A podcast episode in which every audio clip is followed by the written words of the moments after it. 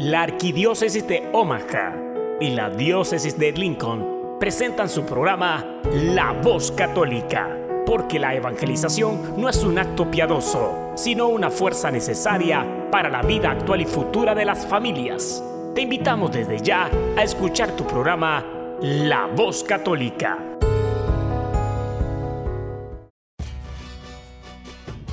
Saludos a todos nuestros audientes a este su programa La Voz Católica, una colaboración de la Arquidiócesis de Omaha y la Diócesis de Lincoln. Yo soy Ricardo Izquierdo, director de Ministerio Hispano de la Diócesis de Lincoln y su anfitrión de hoy. Esta semana hablaremos sobre la Virgen de Guadalupe, mentiras en contra de los centros pro embarazo, entre otros temas. También tendremos las lecturas bíblicas de este domingo reflexión dominical de Fray Nelson Medina y cantos gregorianos. Bienvenidos.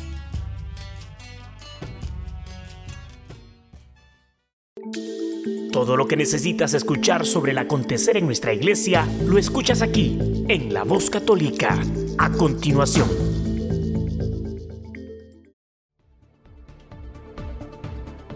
El padre Eduardo Chávez, uno de los principales expertos sobre la aparición de la Virgen de Guadalupe, destacó que ella es la verdadera señora de la Amazonía y destacó que fue San Juan Pablo II quien la reconoció como reina de toda América. En diálogo con Prensa, el padre Chávez, director del Instituto Superior de Estudios Guadalupanos y postulador de la causa de canonización de San Juan Diego, destacó que Nuestra Señora de Guadalupe no toma nada de sincretismo, lo que hace es una perfecta inculturación como lo dice Juan Pablo II en su exhortación apostólica Ecclesia in America de 1999. En la Basílica de Guadalupe el 23 de enero de 1999, al poner Ecclesia in America a los pies de la Virgen, San Juan Pablo II subrayó que Santa María de Guadalupe es Madre y Reina de este continente, y tomó el título usado dos años atrás en el Sínodo para América, patrona de toda América y estrella de la primera y de la nueva evangelización. En esa homilía, San Juan Pablo II aseguró que Nuestra Señora de Guadalupe conoce los caminos que siguieron los primeros evangelizadores del Nuevo Mundo, desde la isla Guanaani y la Española hasta las selvas del Amazonas y las cumbres andinas, llegando hasta la Tierra del Fuego en el sur y los grandes lagos y montañas en el norte. El padre Eduardo Chávez destacó que desde hace ya casi 500 años, la Virgen de Guadalupe se sabe perfectamente patrona de todo el continente americano. Ella trae a Jesucristo nuestro Señor, ella trae la verdad que es Jesucristo y la pone en el corazón de todo ser humano, más allá de culturas, de tradiciones, de lenguas, señaló. Monseñor Ramón Castro Castro, obispo de Cuernavaca en el estado mexicano de Morelos, denunció la grave situación de inseguridad que se vive y reveló que la gente tiene miedo de ir a misa en la noche en diálogo con la prensa este 4 de diciembre, Monseñor Castro Castro dijo que el pueblo tiene temor, el pueblo está con un miedo que lo paraliza y que no es verdad que las actividades siguen igual. Hay mucha gente, yo los conozco, familias, miles, que no tienen nada que ver con el narcotráfico y sin embargo sí se ven afectadas de la violencia y de la inseguridad y que ha cambiado incluso su estilo de vida, señaló. Por ejemplo, hay misas en la tarde que han tenido que cambiar de horario porque en ciertos lugares de Morelos la inseguridad es tan grande que la gente tiene miedo de ir a misa en la noche, añadió. Esto, dijo, se da principalmente en el sur y oriente de Morelos. De acuerdo al Secretariado Ejecutivo del Sistema Nacional de Seguridad Pública del Gobierno de México, de enero a octubre de este año en el estado de Morelos se han registrado un total de 976 homicidios, de los cuales 760 son homicidios dolosos. De acuerdo al Índice de Paz México 2019, realizado por el Instituto para la Economía y la Paz, Morelos es el noveno estado más violento de las 32 entidades federativas del país. Monseñor Castro Castro subrayó que en ningún momento se ha llegado a suspender la celebración de la misa por la creciente violencia, pero se ve que disminuye la afluencia de las personas y en algunas se ha hecho un poco más temprano, pero se sigue celebrando. La diócesis de Garzón en Colombia informó que este miércoles 4 de diciembre falleció el padre Diego Omar Peña Navia a consecuencia de la enfermedad terminal que padecía. El obispo de Garzón, Monseñor Fabio Duque Jaramillo, expresó su dolor y pidió que Dios reciba el alma del joven sacerdote en su gloria. A cuatro meses de su consagración, gracias a un permiso especial otorgado por la Santa Sede, el padre Peña, con 31 años de edad, partió al encuentro del Padre en la madrugada del día de hoy, producto de un cárcel terminal. Monseñor Duque Jaramillo pidió que el Señor a todos nos fortalezca con nuestra mirada puesta en la resurrección, y señaló que el dolor es natural por la condición humana, pero es superada por la esperanza que brota de la fe. En declaraciones a Ciprense el 22 de agosto, Monseñor Duque Jaramillo manifestó que todos los acontecimientos que vivimos, cuando lo hacemos desde una experiencia de fe, hacen palpable la cercanía de Dios, en relación a cómo la enfermedad une al Padre Peña con el Señor, así como la importancia de este hecho para la comunidad. Lo único que queremos confirmar es la madurez en la fe de este hermano, que le permita seguir asociando su sufrimiento colocando allí en su propia realidad, asumiendo en su propio cuerpo el sufrimiento de Jesús, comentó en ese entonces. Antes de sentir el llamado al sacerdocio, Diego Omar Peña estaba alejado de la fe y de cualquier experiencia cristiana. Sin embargo, se le diagnosticaron los primeros síntomas de su enfermedad, y según Monseñor Duque, fue el proceso y la superación de este mal lo que lo condujeron a buscar una cercanía con Dios y la Iglesia. Comenzó a frecuentar y participar en las celebraciones litúrgicas que se daban en su veredo y lentamente comenzó a experimentar, lo que él ha reconocido como un llamado muy fuerte del Señor manifestado de múltiples maneras al ministerio sacerdotal en la iglesia, comenta Monseñor Duque. El primero de febrero del 2015 ingresó al Seminario Conciliar María Inmaculada de Garzón. En ese entonces los certificados indicaban que no había huella dejada por la enfermedad. A lo largo de estos cinco años de seminario, el joven Diego Omar ha presentado signos de crecimiento en la fe y desde hace año y medio, cuando reapareció la enfermedad, se ha distinguido por enfrentar este momento tan difícil desde una profunda unión de su sufrimiento con la pasión de Cristo, y haciendo palpable una serenidad envidiable frente a la realidad de la muerte, afirmó su obispo. Debido a estos signos de madurez, Monseñor Duque lo consideró apto para ser ordenado diácono y posteriormente sacerdote, por lo que realizó la consulta a la congregación para el culto divino y la disciplina de los sacramentos, sobre la posibilidad de concederle la ordenación diaconal y sacerdotal. El joven seminarista recibió la consagración sacerdotal el 22 de agosto, un día después de su ordenación diaconal. El 30 de septiembre, Monseñor Duque señaló que la enfermedad del padre Peña había avanzado, siendo atendido en Bogotá en el Instituto Cancerológico de Colombia. Quiero morir con la casulla puesta, porque morir siendo sacerdote vale todo, tal como murió el padre polaco Michel Loss, señaló el padre Peña al canal San TV días antes de su ordenación sacerdotal un grupo de jóvenes católicos ha convocado para el sábado 7 de diciembre a una jornada pacífica de oración en la parroquia Virgen Milagrosa en Lima, Perú, y así cuidar la iglesia ante la manifestación feminista que tendrá lugar a partir de las 3 pm. Luego de la viralización de la canción El violador eres tú, ideada por las feministas chilenas denominadas Las Tesis, en el contexto de las manifestaciones sociales del país, diferentes grupos feministas han convocado a una manifestación en el Parque Central de Miraflores, conocido como Parque Kennedy, para interpretar el nuevo himno de este movimiento. Los grupos organizadores entre los que se encuentran Paremos el Acoso Callejero, Madres en Acción, Ni Una Menos Somos Todas, Los Olivos, afirman en el evento de Facebook que la convocatoria es para exhibir la violencia patriarcal a la cual estamos expuestas las mujeres y diversidades de manera histórica. Sin embargo, frente a una posible acción violenta contra la Iglesia Virgen Milagrosa, ubicada en el mismo parque donde se concentrarán las feministas, un grupo de jóvenes católicos ha convocado por Facebook a rezar el rosario en el atrio del templo.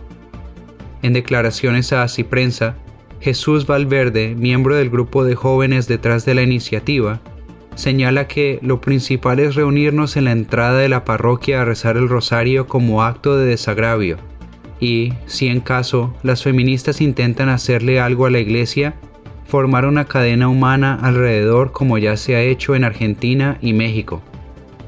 Jesús señala que será algo pacífico y sin ningún afán de crear algún tipo de conflicto. Solo nos motivó nuestra fe y cuidar las iglesias, que son lugares sagrados para nosotros. El padre Cristian Viña, párroco del Sagrado Corazón de Jesús de Cambaceres en Buenos Aires, Argentina, explicó qué significa para él vestir el hábito sacerdotal en todo momento, a pesar de lo cuestionado que puede estar esta sencilla acción en estos tiempos. En la reflexión titulada Amo mi sotana, el padre Viñas explica que Cristo nos envía todo el tiempo a hijos para alimentar, consolar, corregir, enseñar y santificar Claro que para ello debemos mostrarnos y nos deben ver disponibles. El padre Viñas considera que el distintivo sacerdotal es la sotana, imprescindible para identificarnos sobre lo que somos, sacerdotes del Señor, muertos para el mundo, para que otros vivan y vivan en abundancia. Juan 10:10, y en el mundo, pero no del mundo. Juan 15:19.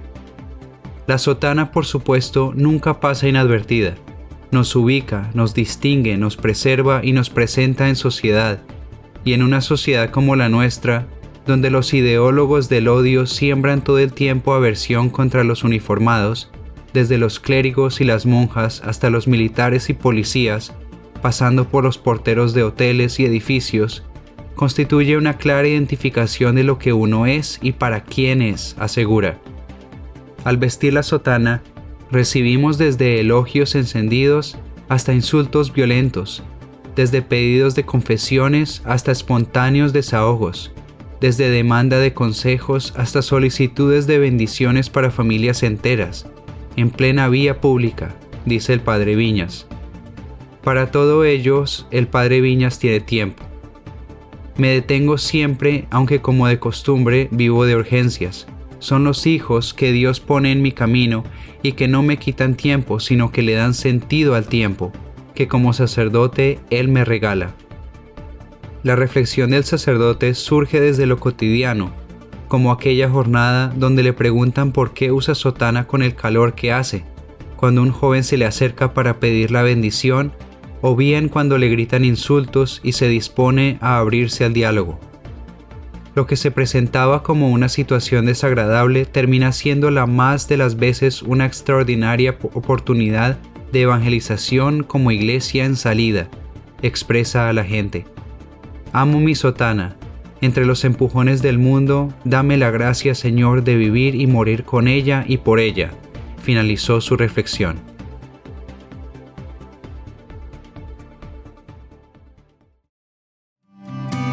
Estás escuchando La Voz Católica.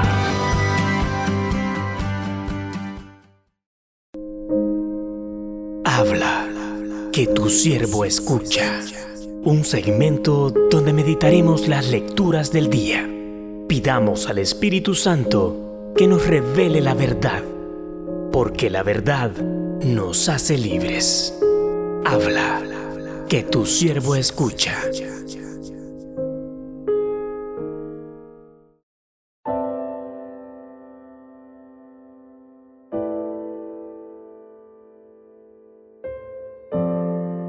Primera lectura. Lectura del libro del profeta Isaías. En aquel día brotará un renuevo del tronco de Jesé, un vástago florecerá de su raíz.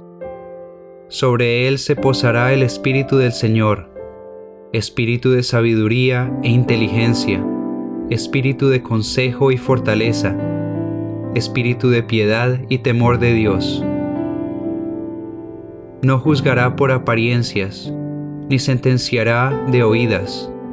Defenderá con justicia al desamparado, y con equidad dará sentencia al pobre. Herirá al violento con el látigo de su boca, con el soplo de sus labios matará al impío. Será la justicia su ceñidor, la fidelidad apretará su cintura. Habitará el lobo con el cordero, la pantera se echará con el cabrito, el novillo y el león pasarán juntos, y un muchachito los apacentará. La vaca pastará con la osa, y sus crías vivirán juntas el león comerá paja con el buey. El niño jugará sobre el agujero de la víbora.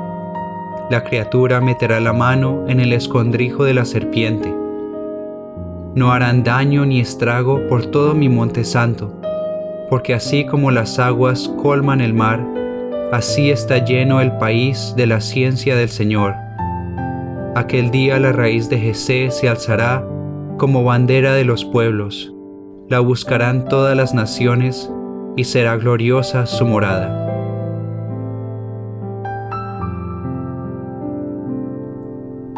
Salmo responsorial Salmo 71 Ven Señor, Rey de justicia y de paz. Comunica Señor al Rey tu juicio y tu justicia al que es hijo de reyes Así tu siervo saldrá en defensa de tus pobres y regirá a tu pueblo justamente. Ven Señor, Rey de justicia y de paz.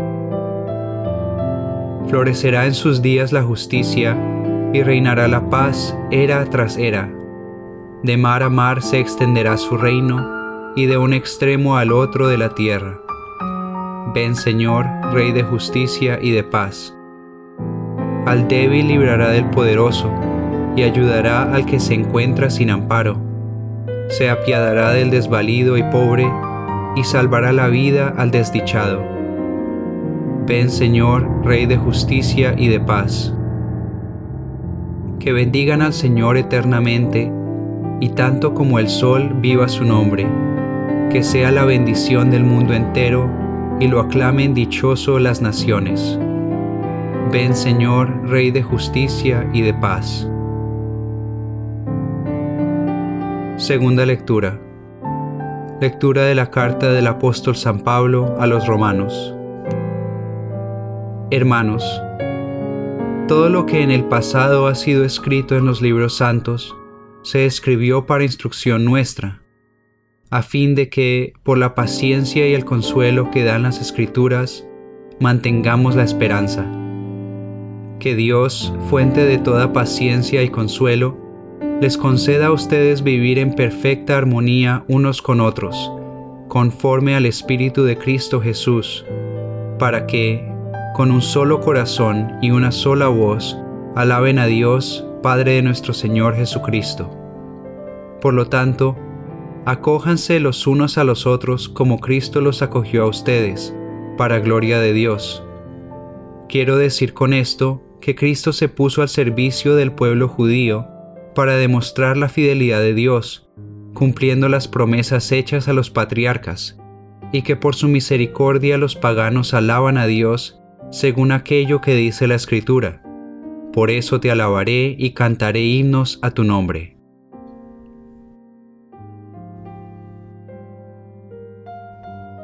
Lectura del Santo Evangelio según San Mateo. En aquel tiempo, comenzó Juan el Bautista a predicar en el desierto de Judea, diciendo, Arrepiéntanse, porque ya está cerca el reino de los cielos. Juan es aquel de quien el profeta Isaías hablaba cuando dijo, Una voz clama en el desierto, preparen el camino del Señor, enderecen sus senderos. Juan usaba una túnica de pelo de camello, ceñida con un cinturón de cuero, y se alimentaba de saltamontes y de miel silvestre. Acudían a oírlo los habitantes de Jerusalén, de toda Judea y de toda la región cercana al Jordán. Confesaban sus pecados y él los bautizaba en el río. Al ver que muchos fariseos y saduceos iban a que los bautizara, les dijo, Raza de víboras, ¿quién les ha dicho que podrán escapar el castigo que les aguarda? Hagan ver con obras su conversión, y no se hagan ilusiones pensando que tienen por padre a Abraham, porque yo les aseguro que hasta de estas piedras puede Dios sacar hijos de Abraham. Ya el hacha está puesta a la raíz de los árboles, y todo árbol que no dé fruto será cortado y arrojado al fuego. Yo los bautizo con agua en señal de que ustedes se han convertido, pero el que viene después de mí es más fuerte que yo, y yo ni siquiera soy digno de quitarle las sandalias. Él los bautizará en el Espíritu Santo y su fuego. Él tiene el bieldo en su mano para separar el trigo de la paja. Guardará el trigo en su granero y quemará la paja en un fuego que no se extingue.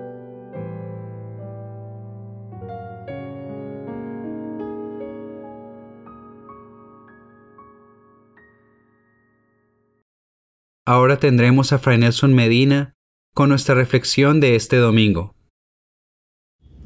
Feliz domingo para todos. Este es el segundo domingo de Adviento y la figura atrayente y a la vez extraña de Juan el Bautista nos saluda en este domingo. El Evangelio en esta ocasión está tomado del capítulo tercero de San Mateo. La palabra que brilla en la predicación de Juan Bautista es la palabra conversión. De ahí tomamos una primera enseñanza para nosotros. Toda genuina vida cristiana, toda genuina predicación cristiana pasa por la conversión. Sacerdote que hable mucho, pero que no te menciona con alguna frecuencia cuando gusta y cuando no gusta la palabra conversión, es sacerdote que tal vez está queriendo agradar a la gente, pero con el peligro de desagradar a Dios o apartarse de su camino. Efectivamente, ya desde antiguo encontramos que el sello de los falsos profetas es agradar a la gente, es decir, decir a las personas lo que quieren oír. Y la mayor parte de nosotros lo que queremos oír es que somos buenos, que estamos haciendo las cosas bien, que hemos tenido algunos problemas, pero que en el fondo todo saldrá bien.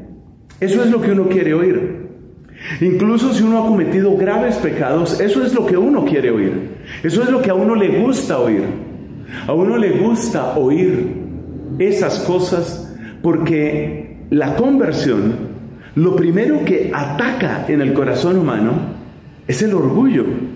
Y vaya si tenemos orgullo. Muchos de nosotros estamos marcados por distintas formas de soberbia, de orgullo, de vanidad, de arrogancia.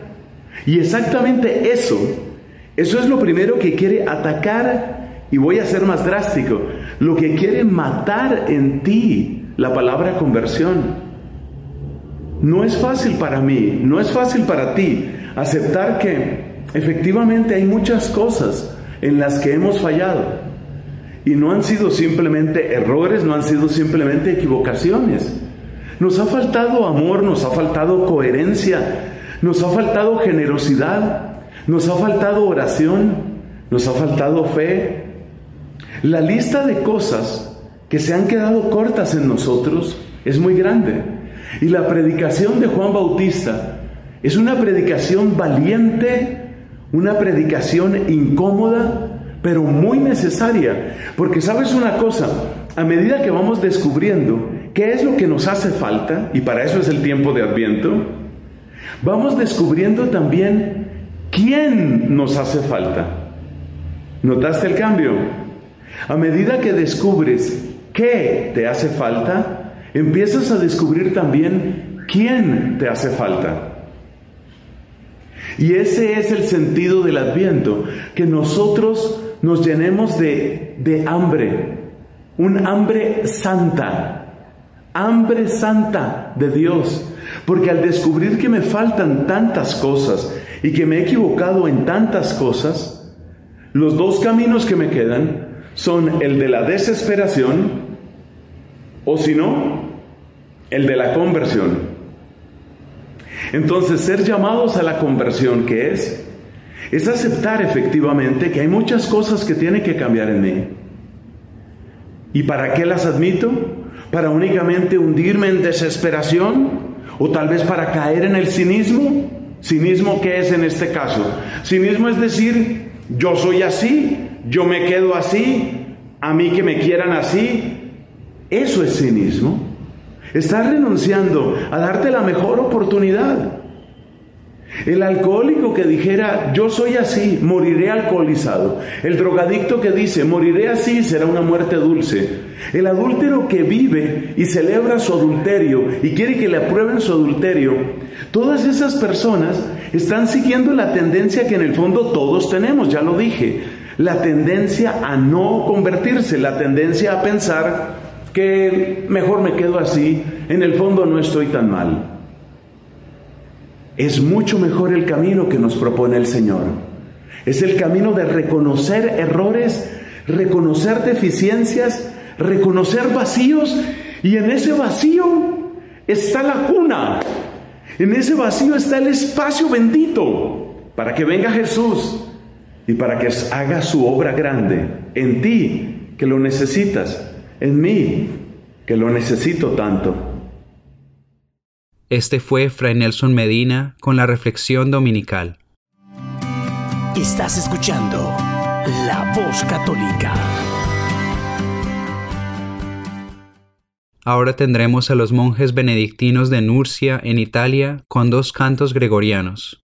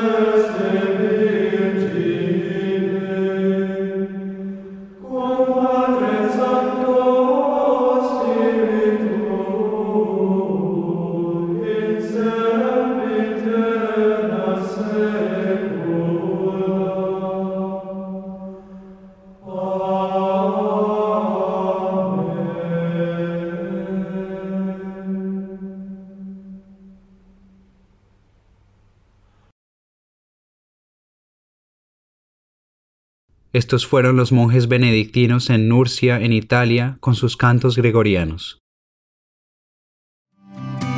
Estás escuchando La Voz Católica. Ahora tenemos a Alejandro Bermúdez, que hoy nos habla sobre las mentiras en contra de los centros pro embarazos.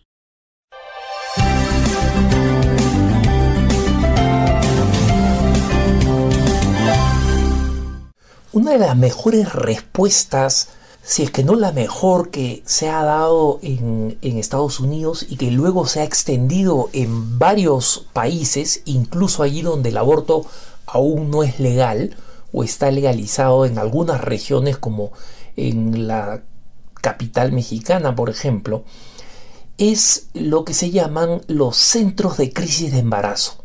¿Qué cosas son estos centros? Estos centros son básicamente lugares donde una mujer puede saber si está embarazada, o sea, le hacen una prueba de embarazo.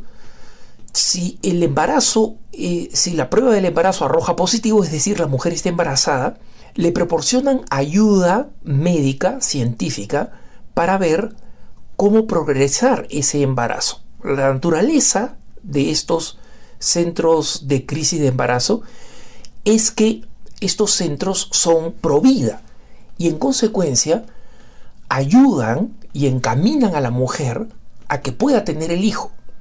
Y por eso, a diferencia de una clínica de aborto como Plan Parenthood, donde la mujer va, se hace una prueba de embarazo, le dicen estás embarazada, te hacemos abortar en este instante, abortan y la arrojan por la puerta trasera a que vea qué cosa hace con el resto de su vida. En los centros de crisis de embarazo se especializan en ir acompañando a esta mujer y los, los centros mejores, los más desarrollados, tienen una política común, porque están muy bien organizados en Estados Unidos, y, y, sé también de lo bien organizados que están en otros lugares como México, por ejemplo, o como Italia. Y estos centros ayudan a la mujer emocionalmente, y, eh, psicológicamente, médicamente y económicamente, proporcionándole nutrientes, por ejemplo, o inmediatamente después de nacido el niño, eh, eh, pañales, fórmula, cosas que cualquier mamá sabe que son costosas y que sin ayuda simplemente no podrían funcionar. Entonces, justamente por esta eficacia, algunas organizaciones, entre comillas, oficiales en los Estados Unidos, han lanzado una guerra contra estos centros de crisis de embarazo. ¿En qué consiste esta guerra? En dos niveles. Una campaña mediática para mostrarlos como centros donde se miente y se engaña y se presiona a la mujer, donde se siguen políticas antiéticas. Y número dos, la presión para que existan legislaciones como una ley que pasó el, eh, el, estado de California, que obliga a estos centros pro vida de crisis de embarazo a actuar contra su conciencia y a poner un enorme letrero en 17 idiomas. O sea, imagínense el tamaño del letrero, porque esto se supone que tiene que ayudar a todas las minorías étnicas, entonces no solamente tiene que estar en inglés y español, tiene que estar en vietnamita, tiene que estar en, las tres distintas lenguas que son las más populares en, Filipinas, ¿no? El tagalo, el chabacano, etc. Y otras lenguas de supuestos grupos de inmigrantes, donde se hace propaganda a ¿Dónde pueden ir las mujeres si quieren eh, realizar un aborto? Y un, un gran letrero donde dice, nosotros no proporcionamos aborto, pero el aborto es legal y es posible ser proporcionado en este lugar. Entonces, esta es una obligación del Estado que por si acaso no obliga a lo contrario con este con, a, los centros abortistas, porque los centros abortistas no, no están obligados a poner un comunicado que dice, aquí queremos matar a tu hijo, pero si tú quieres que viva, tienes estos centros de crisis de embarazo donde te van a ayudar y te van a dar pañales y fórmula que Plan Parenthood no te va a dar. Entonces, si quieren, digamos, transparencia en la comunicación, que lo hagan, pero que lo hagan para todos por igual. Entonces, esta ley se quiso imponer, inmediatamente se dio la fecha a partir de la cual estas organizaciones eh, pro vida tenían que eh, verse obligadas, que han nacido para combatir el aborto, para salvar a bebés. O sea, querían ir contra la conciencia de estas organizaciones.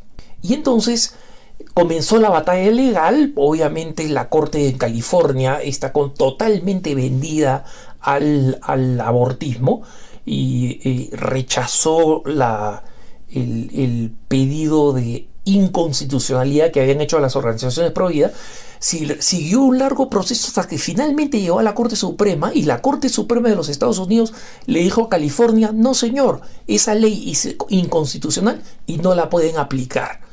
Y esta decisión de la Corte Suprema fue muy importante porque ya existían seis estados más, entre ellos obviamente el estado de Nueva York, ¿no? Eh, el estado de Illinois y otros estados que querían aprobar la misma ley obligando a estos centros pro vida.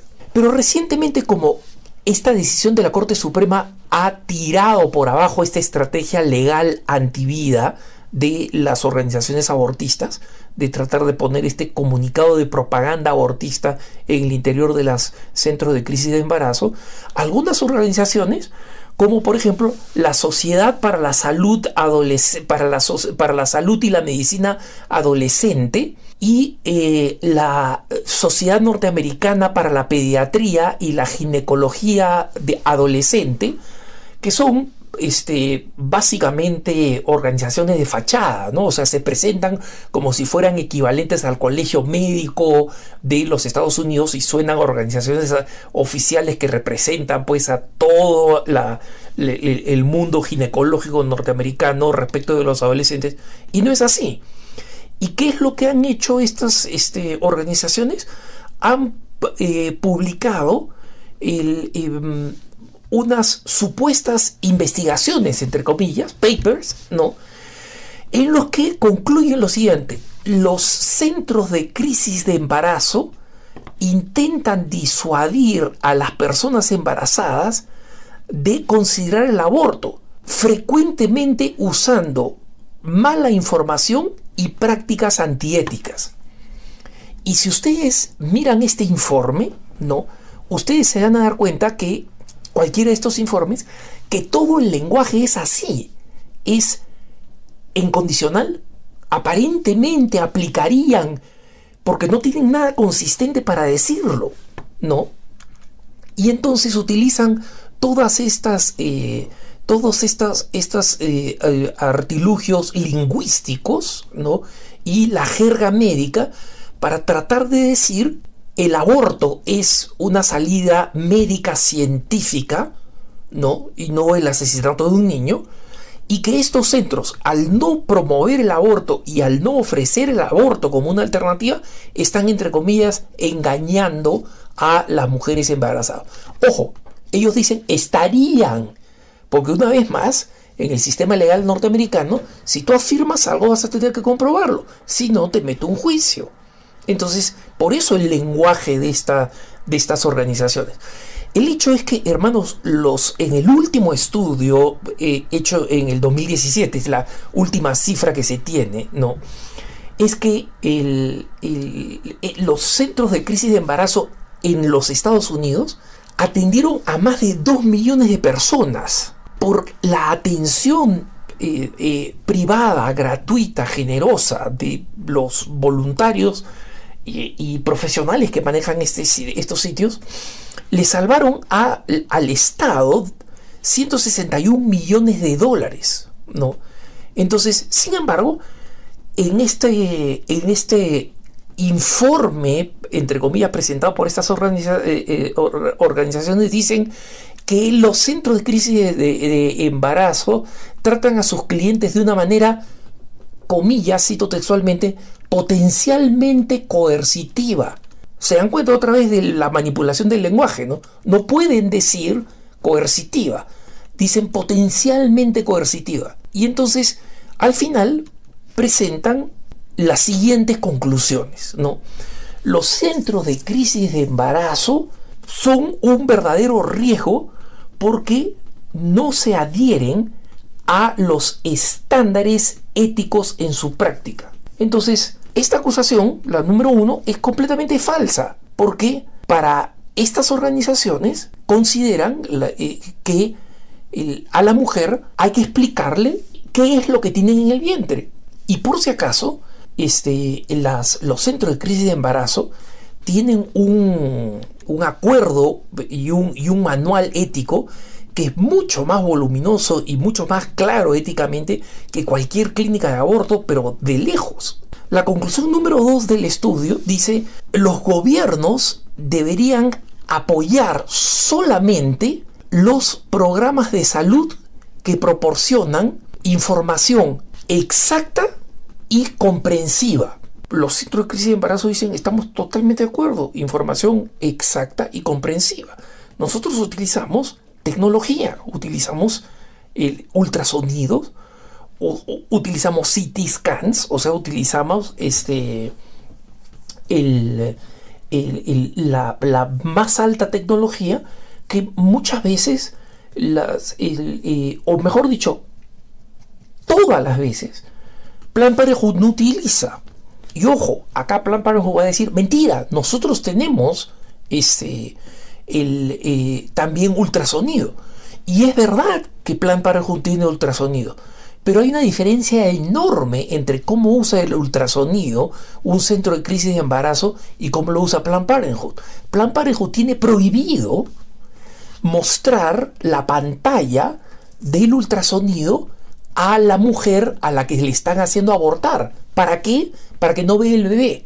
Está, está prohibido. Si la chica dice, quiero ver el ultrasonido, la respuesta es no. Y si la chica suplica, le, vuelven a decir que no. Y si la chica demanda, la botan de la clínica.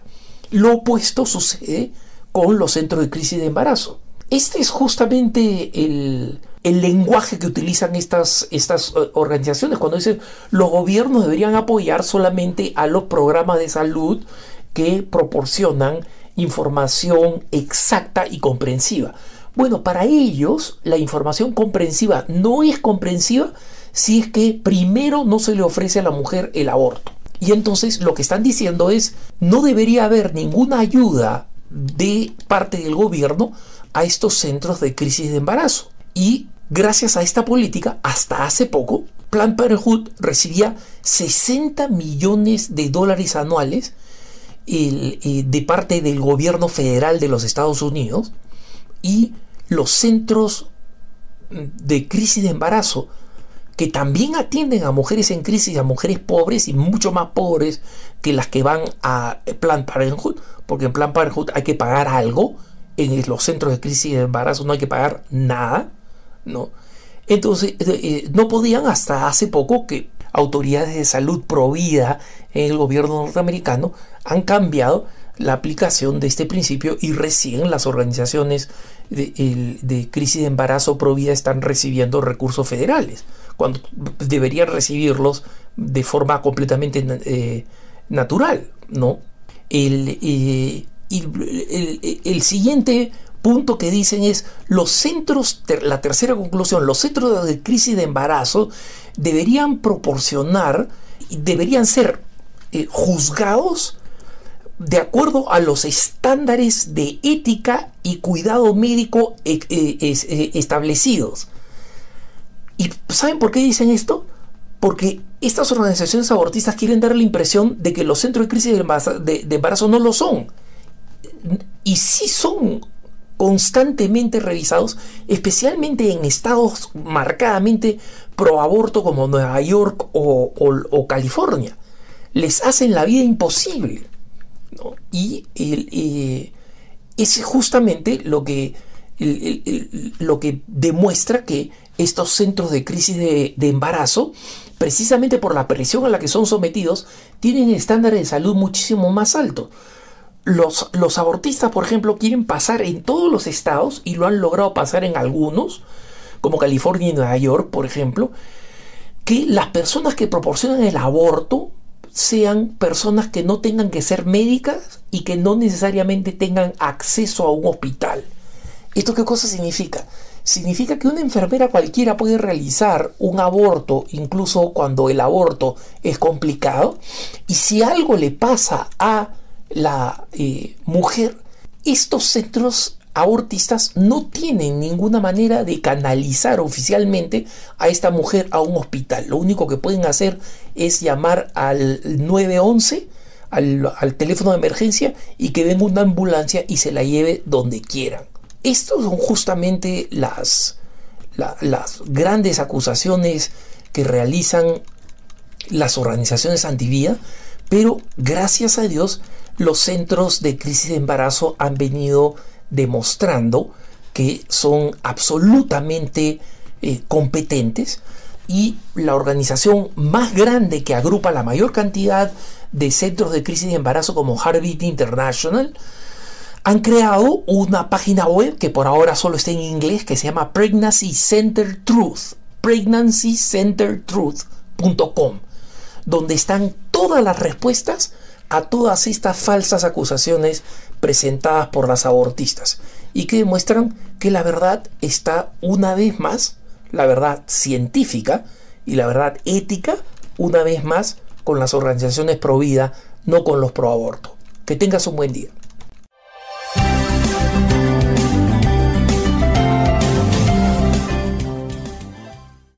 Este fue Alejandro Bermúdez con sus comentarios sobre las mentiras en contra de centros pro embarazos. Estás escuchando La Voz Católica.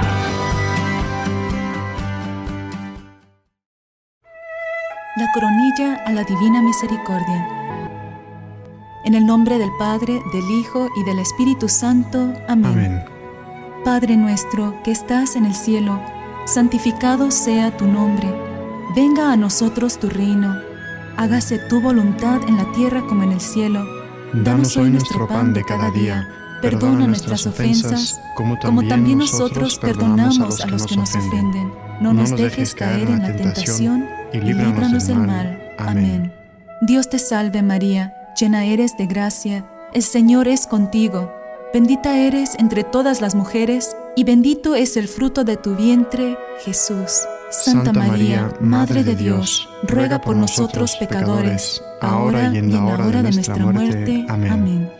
Creo en Dios, Padre Todopoderoso, Creador del cielo y de la tierra, y en Jesucristo, su único Hijo, nuestro Señor, que fue concebido por obra y gracia del Espíritu Santo, nació de Santa María Virgen, padeció bajo el poder de Poncio Pilato, fue crucificado, muerto y sepultado descendió a los infiernos, al tercer día resucitó de entre los muertos, subió a los cielos, está sentado a la derecha de Dios, Padre Todopoderoso.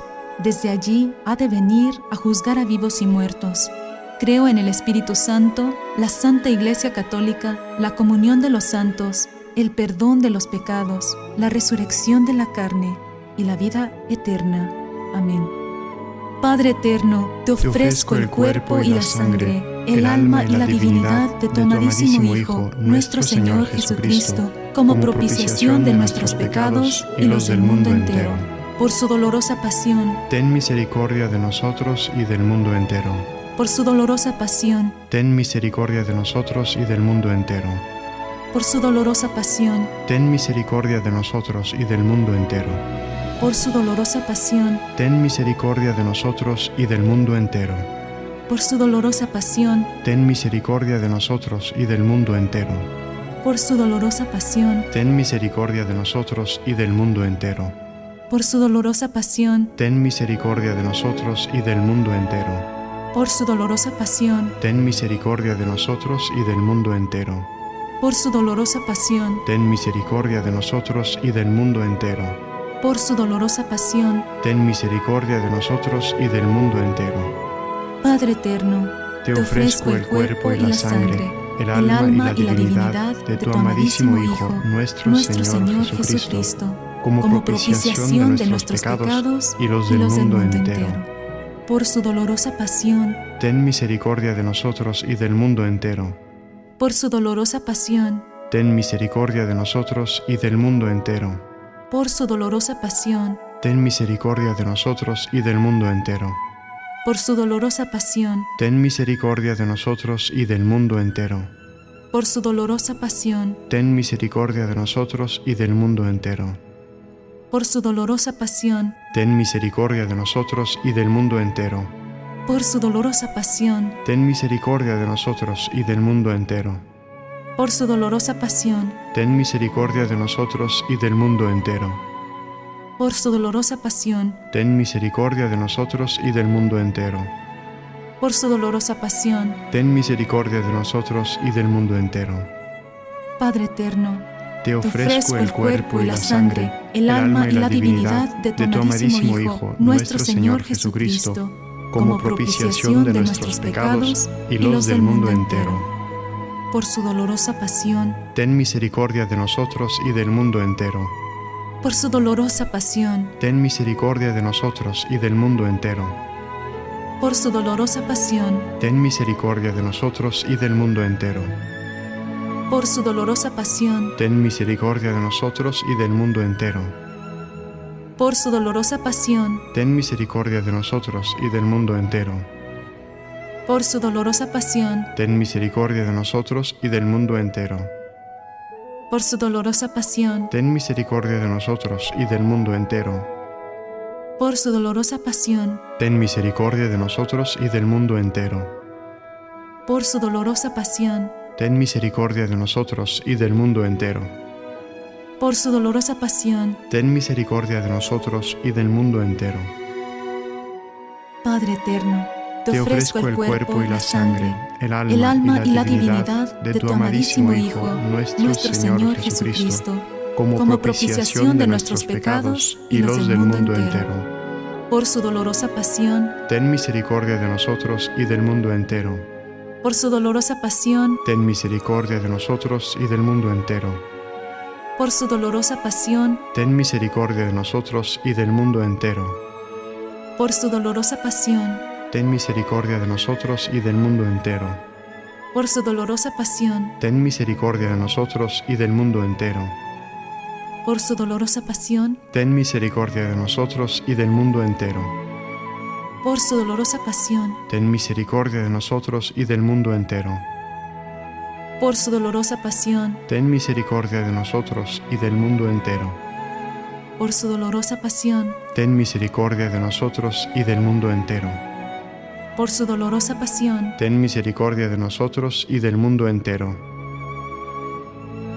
Padre eterno, Te ofrezco el cuerpo y la sangre, el alma y la divinidad de tu amadísimo Hijo, nuestro Señor Jesucristo, como propiciación de nuestros pecados y los del mundo entero. por su dolorosa pasión, Ten misericordia de nosotros y del mundo entero. por su dolorosa pasión, Ten misericordia de nosotros y del mundo entero. Por su dolorosa pasión, Ten misericordia de nosotros y del mundo entero. por su dolorosa pasión, Ten misericordia de nosotros y del mundo entero. por su dolorosa pasión, Ten misericordia de nosotros y del mundo entero. por su dolorosa pasión, Ten misericordia de nosotros y del mundo entero. por su dolorosa pasión, Ten misericordia de nosotros y del mundo entero. por su dolorosa pasión, Ten misericordia de nosotros y del mundo entero. por su dolorosa pasión, Ten misericordia de nosotros y del mundo entero. por su dolorosa pasión, Ten misericordia de nosotros y del mundo entero. Santo Dios, Santo fuerte, Santo inmortal, Ten piedad de nosotros y del mundo entero. Santo Dios, Santo fuerte, Santo inmortal, Ten piedad de nosotros y del mundo entero. Santo Dios, Santo fuerte, Santo inmortal. Ten piedad de nosotros y del mundo entero. Oh Dios eterno, en quien la misericordia es infinita y el tesoro de compasión inagotable, vuelve a nosotros tu mirada bondadosa y aumenta tu misericordia en nosotros, para que en momentos difíciles no nos desesperemos ni nos desalentemos, sino que con gran confianza nos sometamos a tu santa voluntad, que es el amor y la misericordia mismos.